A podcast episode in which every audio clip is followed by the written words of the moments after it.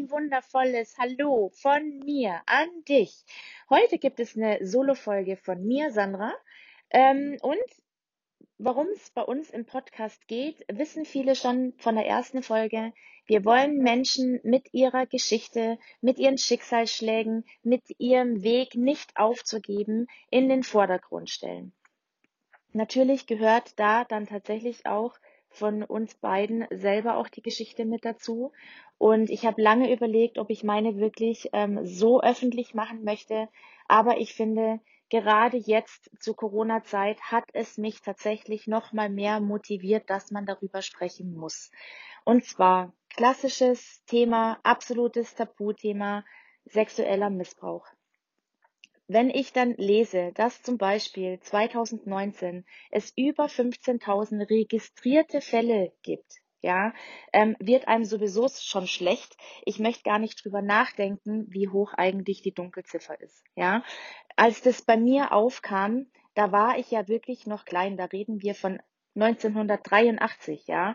Heute haben wir 2021 es ist ja eh schon permanent im Radio zu hören, tagtäglich um fast uns das Thema, also wir kommen gar nicht mehr drum rum. Bei mir war es damals tatsächlich noch einer der wenigsten Fälle. Ich war auch ein sehr großer Fall tatsächlich.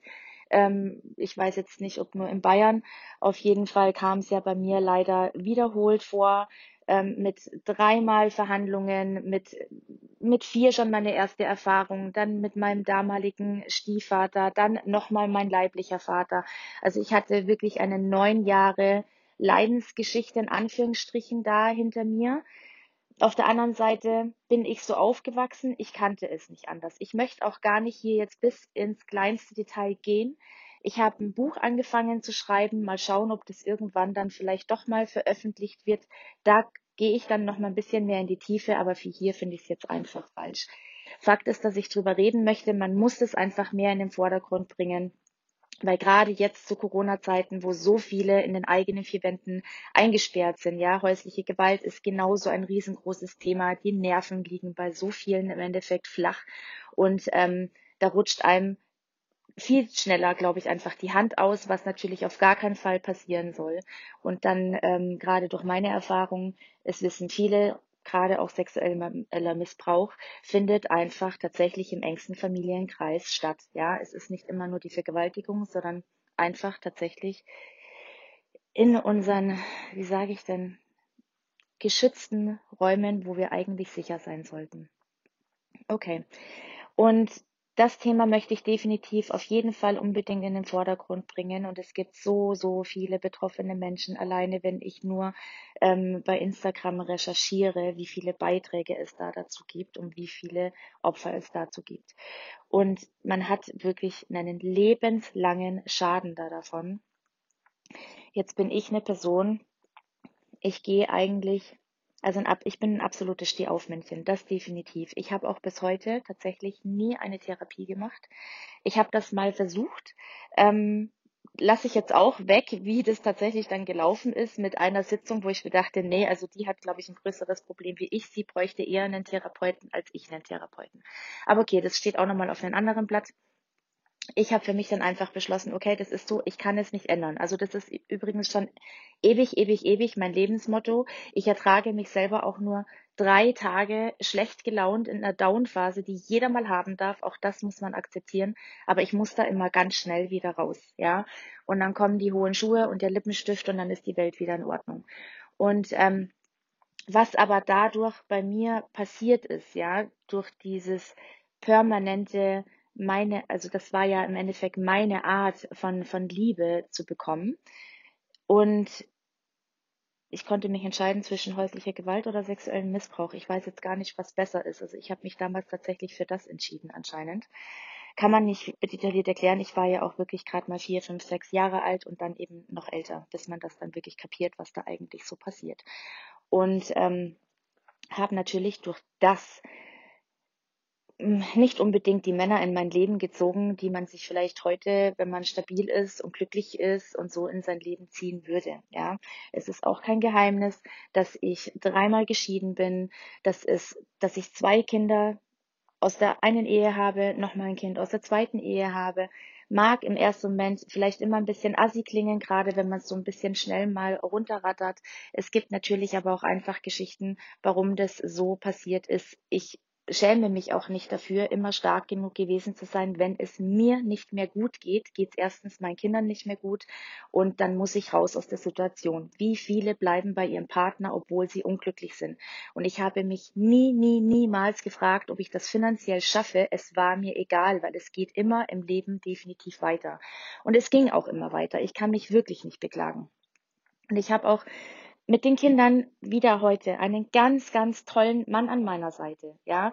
Und äh, auch, auch das ist was, man, man, wie sagt man denn, der liebe Gott, der schickt einem ja immer wieder die gleichen Pakete, bis man es geschnallt hat, ja, ob man ähm, vielleicht dann doch in seinem Leben mal was ändert. Ich habe definitiv ein falsches Bild von Liebe gehabt und dann hatte ich den sexuellen Missbrauch nicht mehr in meinem Leben, dann habe ich einfach den emotionalen Missbrauch gebraucht und habe mir da tatsächlich Männer in mein Leben gezogen, wo ich unterwürfig war, ähm, die mir gegenüber cholerisch waren, immer auf meine Psyche draufgehauen habe, obwohl ich mich selber mental eigentlich stark gefühlt habe. Aber das sind natürlich immer meine Triggerpunkte gewesen und schon hat Sandra ihren Mund einfach nicht mehr aufbekommen und war eigentlich jahrelang immer die sehr, sehr, sehr leise. Was dann passiert ist, ich habe nach meiner zweiten Ehe, die dann gescheitert ist, ähm, beschlossen, ich müsste mich jetzt selbstständig machen. Ich muss unbedingt was tun. Ich möchte nie, nie wieder von einem Mann abhängig sein. Und das habe ich mir dann im Endeffekt geschaffen, indem ich mir gedacht habe, ich könnte ja jetzt Fingernägel machen. Und habe das dann tatsächlich bei mir daheim im Keller angefangen, probiert, und hat auch ganz gut funktioniert. Ich wollte übrigens nie nur Nageldesignerin sein, weil ich mir nie vorstellen konnte, an einem Tisch den ganzen Tag zu sitzen. Es ist aber trotzdem so gekommen, weil wenn ich was anpacke, dann immer ordentlich und gescheit und nie nur halbschaurig. Und ähm, habe dann 2009 ein tolles Angebot gekriegt von dem Friseur, dass ich da mit meinem Tisch rein kann und habe da dann im Endeffekt das erste Mal außerhalb meiner, meiner eigenen vier Wände meinen Nageltisch ähm, stehen gehabt, habe da angefangen, meine Kunden aufzubauen.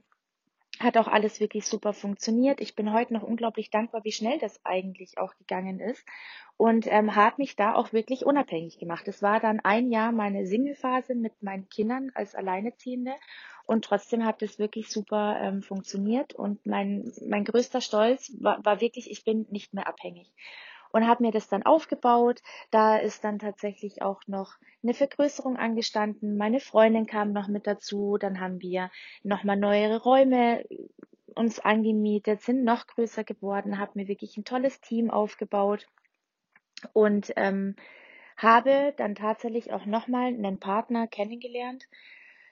Und ich weiß nicht, aber ich glaube, das war dann das i-Tüpfelchen auf allem. Der war sehr überzeugt von sich. Ich möchte es jetzt nicht weiter ausführen, aber ähm, also der hat mir emotional definitiv den Rest gegeben. Also wenn ich dann wirklich gedacht habe, ich habe jetzt einen absoluten Schaden, dann war es definitiv da. Dass aber genau das der Punkt war. Ich habe diesen Menschen gebraucht, um überhaupt meinen heutigen Partner wirklich so schätzen zu können, wie er ist.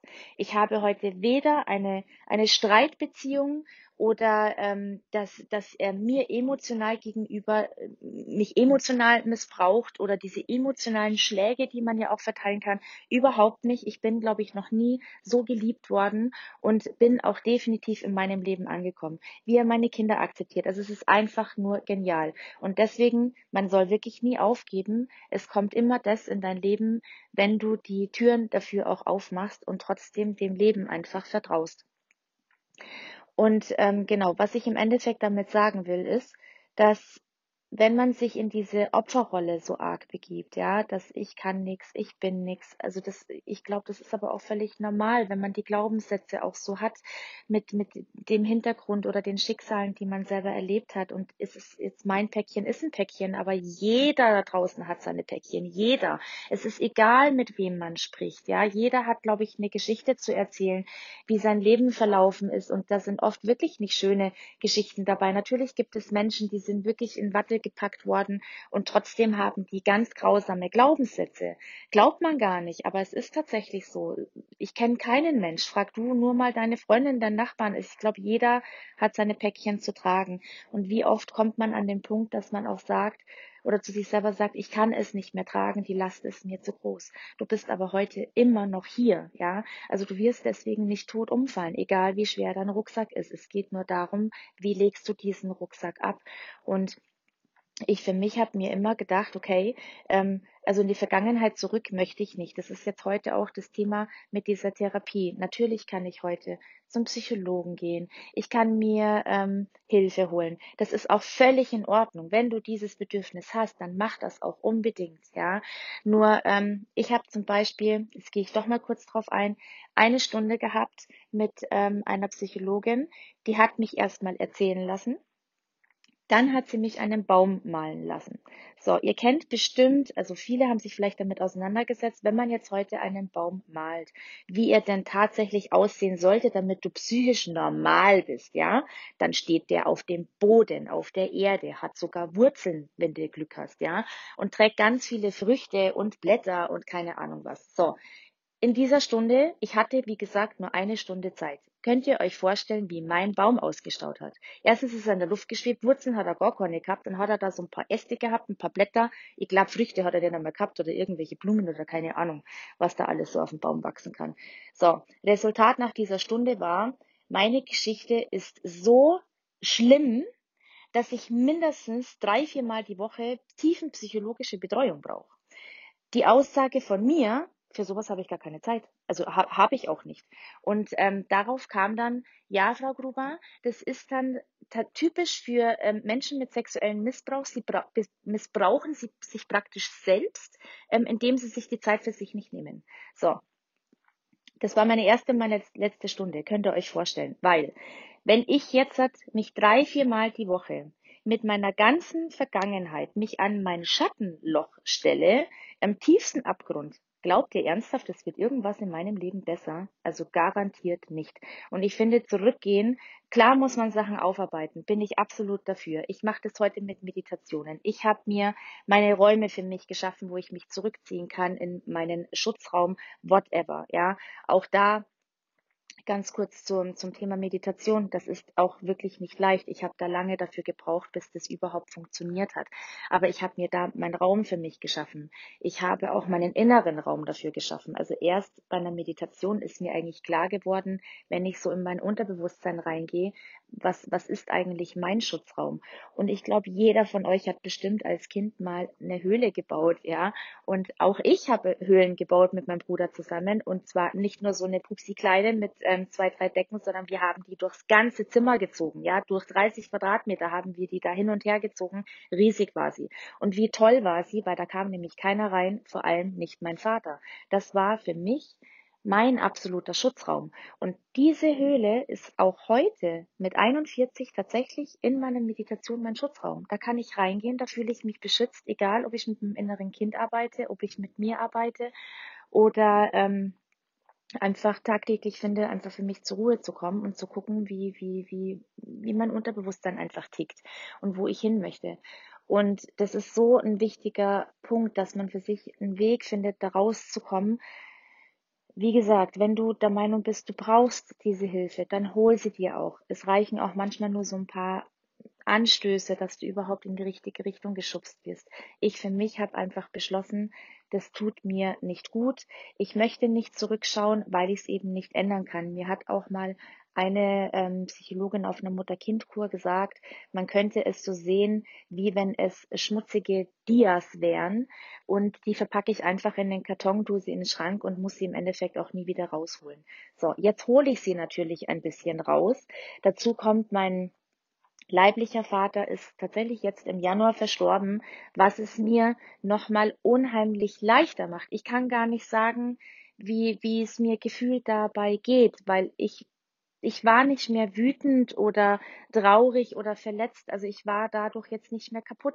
Ich habe tatsächlich, ich bin stolz auf mich. Ich habe ihm letztes Jahr über Facebook ähm, einen Riesentext nochmal geschrieben zum Thema, wie es mir eigentlich dabei ging, ja, weil in den Gerichtsverhandlungen wird ja einfach nur abgearbeitet, was da so passiert ist und nie mein, meine Geschichte und schon gar nicht nach so langer Zeit, also nach über 20 Jahren. Ähm, die Antwort lassen wir hier jetzt mal weg, weil er war überzeugt davon, dass vier Jahre Knast ja eigentlich genug sind. und ähm, er mich ja nie als ähm, Kind gesehen hat, sondern immer als Frau. Sehr witzig, weiß ich nicht, wie man ein vierjähriges Kind als Frau sehen kann, aber das ist nochmal eine andere Geschichte. Er ist jetzt im Januar ähm, gestorben und ich konnte tatsächlich dadurch nochmal ganz anders abschließen. Also wenn ich es nicht letztes Jahr schon für mich geschafft habe in, in Vergebungsritualen, dann habe ich es definitiv jetzt für mich geschafft. Und ich möchte nur sagen, wenn du immer wieder zurückgehst und immer wieder in diese, dieses Schattenloch zurückgehst, wie willst du Kraft und Energie haben, um überhaupt dann hier und jetzt zu leben, geschweige denn dir positive Energien in deine Zukunft zu ziehen.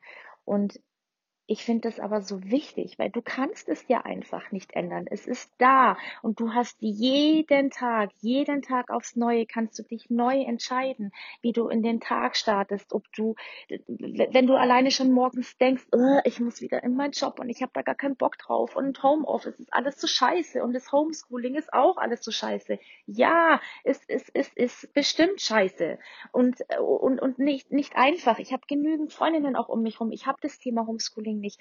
Aber es, na, na, natürlich ist es anstrengend, aber wir können es nicht ändern. Es ist einfach gerade da. Und du kannst dich jeden Tag da reinsteigern in jede negative Emotion und dir geht es schlecht dabei und du, du stehst heulend auf und gehst abends heulend ins Bett, weil alles nicht so lief, wie es laufen sollte.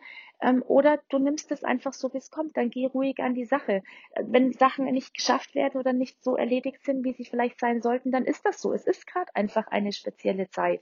Und keiner hat uns einen Fahrplan dafür gegeben, wie das funktioniert. Es gibt auch keinen Plan, wie man unsere Kinder erzieht und keinen Plan, wie man das Homeschooling macht. Und schon gar nicht haben wir gelernt, wie wir Lehrer sein sollen. Andere studieren dafür jahrelang und jetzt sollen wir diese Rolle übernehmen. Ähm, ich weiß, ich rede immer sehr schnell, wenn ich einmal so ein bisschen in Fahrt bin. Naja, auf jeden Fall möchte ich euch mit meinem kurzen Intro hier einfach mitgeben, dass es unglaublich viele Geschichten gibt und mit Sicherheit auch Menschen gibt, die ähm, auch ihre Geschichten erzählen. Und ich habe nächste Woche jemanden in meinem ähm, Podcast-Interview, auch eine ganz tolle Person, die ebenfalls ihre Geschichte teilen möchte. Und es war jetzt einfach nur ein klitze, klitze kleiner Einblick in meine Geschichte. Ich wollte es jetzt nicht so mega überrumpeln. Wir werden über den ganzen Podcast hinweg mit Sicherheit immer wieder mal nochmal in spezielle Themen einfach tiefer eintauchen. Und aber mir ist es wichtig, dass ihr einfach mal ganz kurz ein Mini-Profil von mir im Endeffekt habt. Und genau. Ich wünsche euch damit jetzt auf jeden Fall einen tollen Start in den Tag. Gebt niemals auf, egal welche Päckchen ihr zu tragen habt. Es geht immer weiter.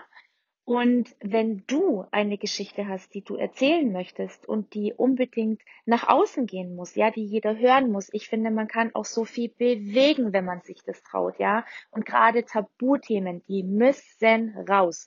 Auch wenn man sie nicht gerne hört, aber sie müssen raus. Und es gibt Menschen wie ich, die stehen auf, die machen weiter und ähm, mich, mich hält auch definitiv übrigens nichts auf. Und wenn mir heute mein Nagelstudio weggenommen wird, weil ich zu habe und ich kann mir das alles nicht mehr finanzieren, ja, so what?